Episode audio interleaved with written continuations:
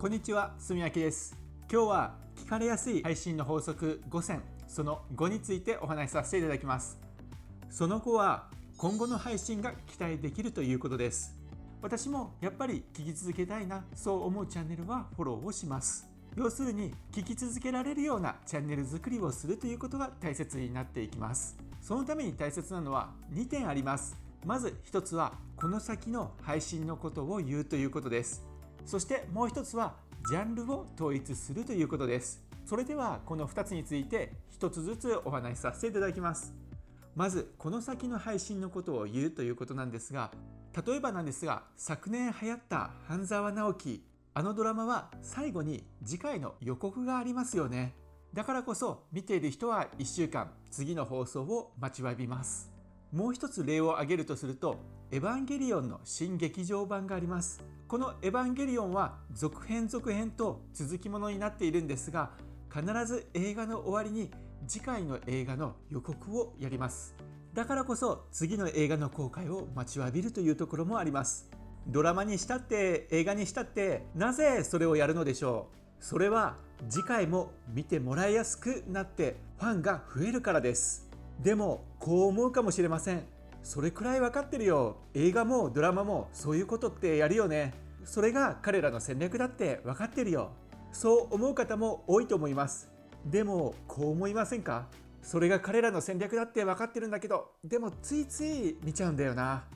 それでは一つ質問です。先のことを言うことによって視聴者の人たちが先に期待をしてくれる。それが分かっているのになぜやらないのでしょうか？そこにはこんな理由があるかもしれません。先の配信まで考えるのちょっと面倒くさいし先の話なんて想像できないしそういった理由があるのかもしれません。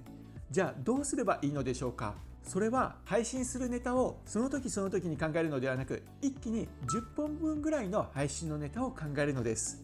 その時その時にネタを考えたとしても一気に考えたとしても使う時間はほぼ一緒だと思います。どちらかというと一気にネタを考えた方がいろんな関連ネタのアイデアが出てきやすいのでネタを考える時間の短縮にもつながると思います。そして先のネタを考えておくと次はこういった配信をします。先にはこういった配信もする予定です。そういったことを言うことができるので聞いていただいている人たちに先の配信に対して興味を持ってもらえる。そういったことにもなっていきます。そしてもう一つ大切なのはジャンルを統一するということです。たとえ先のネタを10本考えたとしてもジャンルがバラバラだったら興味を持ってもらいづらいというところがあります。例えばなんですが猫のお世話の仕方とか猫の仕草に隠されている感情とかそういったことの話をしたとします。そして聞いている方々は今回の配信ためになったなうちの猫もああいう仕草の時はああいう感情になってるんだ今回の配信面白かったなと思ってくれたとします。その時に配信者がさて次の配信はピアノの上達方法を教えます。楽しみにしていてください。と言ったらどうでしょうか。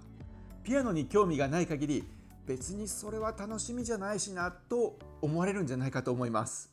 猫の配信聞きたいんだけどなと思われると思います。ジャンルが統一されているチャンネルというのはその配信に興味を持った人が先の配信にも興味を持ってもらえますしそして以前に配信されている内容にも興味を持ってもらえます。次はどんな猫の仕草の話をしてくれるんだろう。もしかしたら過去にまた面白い猫の仕草の話をしてるかもしれない。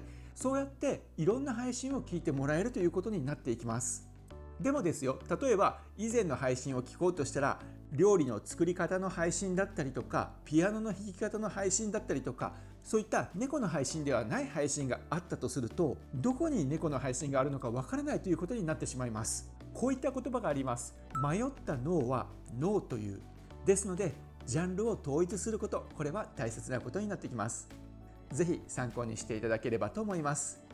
このチャンネルでは配信のテクニックとかあと音声配信で分かってきたことどうやって伸ばしたらいいかとかそういったことをこれからもどんどん配信していきますので皆さんの音声配信が成長していくことに貢献できればなと思いますので是非良ければフォローしてこれからも聞いていただければ嬉しいです。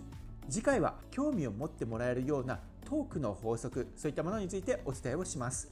同じことを言っていても説得力のある人と説得力のない人っていますよね。そこで関係してきている大きな要素として話の構成が違うというところがあります。先人が作ってくれたお話を構成するための法則というものがありますのでそちらのテクニックについてお話しさせていただきます。今回も配信を聞いていただいてありがとうございます。皆さんも今日も良い一日をお過ごしください。